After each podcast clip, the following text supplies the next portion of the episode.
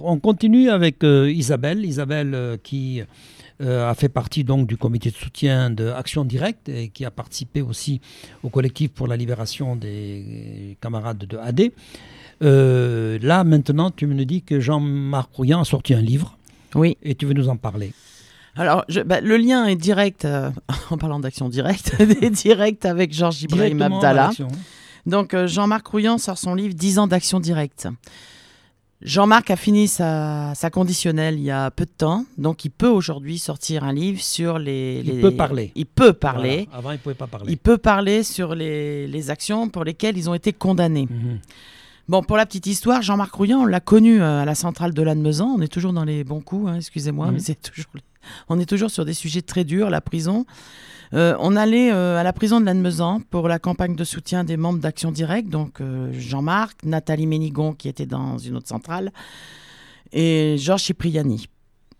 Joël était libéré à ce moment-là et est morte en 2006. Donc la campagne de soutien pour les 20 ans a commencé en 2007, début 2007. Voilà. Et donc du coup, c'est à, à Lannemezan qu'on a connu aussi Georges Ibrahim Abdallah parce qu'ils étaient incarcérés dans la même prison. Donc la prison, ça crée des liens.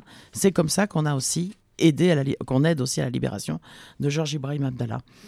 Et euh, donc Jean-Marc sort son livre, on va le recevoir le, 6 octobre euh, au local. Alors c'est les Petits Tréteaux, une association du quartier, qui les invite, qui l'invite dans le local de la CNT, 36 rue Sange de Pommier, le local anarcho-syndicaliste. Euh, ça a du sens, parce que les Petits Tréteaux avaient monté il y a 5 ans une pièce de théâtre qui s'appelait Jouer les dimanches soirs sur la prison, les femmes qui font toujours euh, ces allées-venues au parloir sur fond de texte un peu de Jean-Marc, mais écrite, euh, la pièce a été écrite par, euh, par les petits tréteaux. Mmh. Et, et, Jean-Marc était venu dans ce cadre-là parler de la prison il y a cinq ans, mais parler de, l'enfermement, de la prison aux travailleurs sociaux des quartiers nord, etc. On le fait revenir aujourd'hui pour son livre, parce que voilà. Et c'est vrai que Jean-Marc, ce livre, bon, que je n'ai pas tout à fait fini de lire parce qu'il est très copieux. Il est sorti il y a peu de temps. Donc Il est sorti le 12 septembre. Moi, je l'ai eu juste un petit peu avant. Et je le lis vraiment euh, tranquillement parce qu'il y a beaucoup d'annotations. C'est-à-dire que c'est les 10 années euh, de 77 à 87. Euh, il dit c'est un témoignage, c'est son témoignage et celui-là aussi de Joël Aubron parce que ce livre il a été, il a commencé à être écrit, enfin la grande partie a été écrite quand ils sont sortis de quartier d'isolement. Donc ils ont été enfermés en 87, ils ont subi au moins 7 ans d'isolement et euh, ils ont écrit pendant cette période leur histoire directe leur, histoire directe, d'action directe.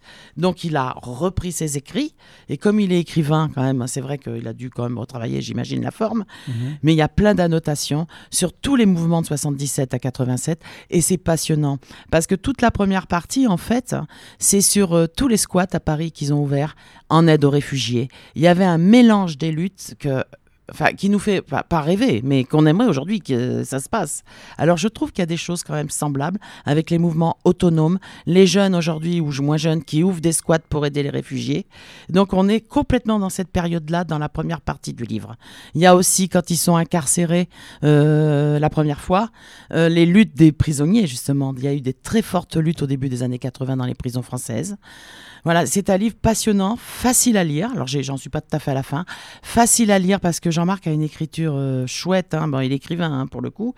Et puis, plein de références à tous les mouvements, les groupes d'extrême gauche, anarchistes, etc. de, ces années-là, quoi. Donc, euh, c'est, je pense que on va passer un très bon moment. Il vient, ça sera à 16h le l'entretien avec lui à la CNT. Donc venez euh, pour, euh, on pourra discuter là du coup directement avec Jean-Marc de choses peut-être qu'il a jamais pu discuter avant. Et puis euh, son livre eh ben résonne complètement dans aujourd'hui à l'époque voilà avec l'actualité. Merci Isabelle pour ton intervention et pour tout ce qui se fait. Donc je répète, rendez-vous samedi 20 octobre, place Ravesi à 9h15. Vous pouvez inscrire pour le bus pour aller à Lannemezan manifester devant la prison, euh, inscrire sur le mail liberteux, hein, On va passer donc à l'information qui a été publiée par le Palestinian Center for Human Rights, c'est-à-dire une association palestinienne des droits de l'homme, qui rappelle que, les forces israéliennes continuent à commettre des crimes systématiques dans les territoires palestiniens occupés.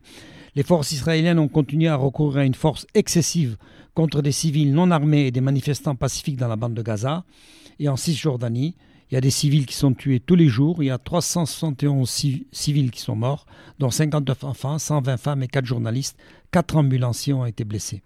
Donc voilà, aujourd'hui, il dénonce cette politique israélienne vis-à-vis de Gaza et surtout, il dénonce le silence total, euh, je ne dis pas de la communauté internationale, parce que ça veut rien dire, la communauté internationale, c'est cinq grands États, hein.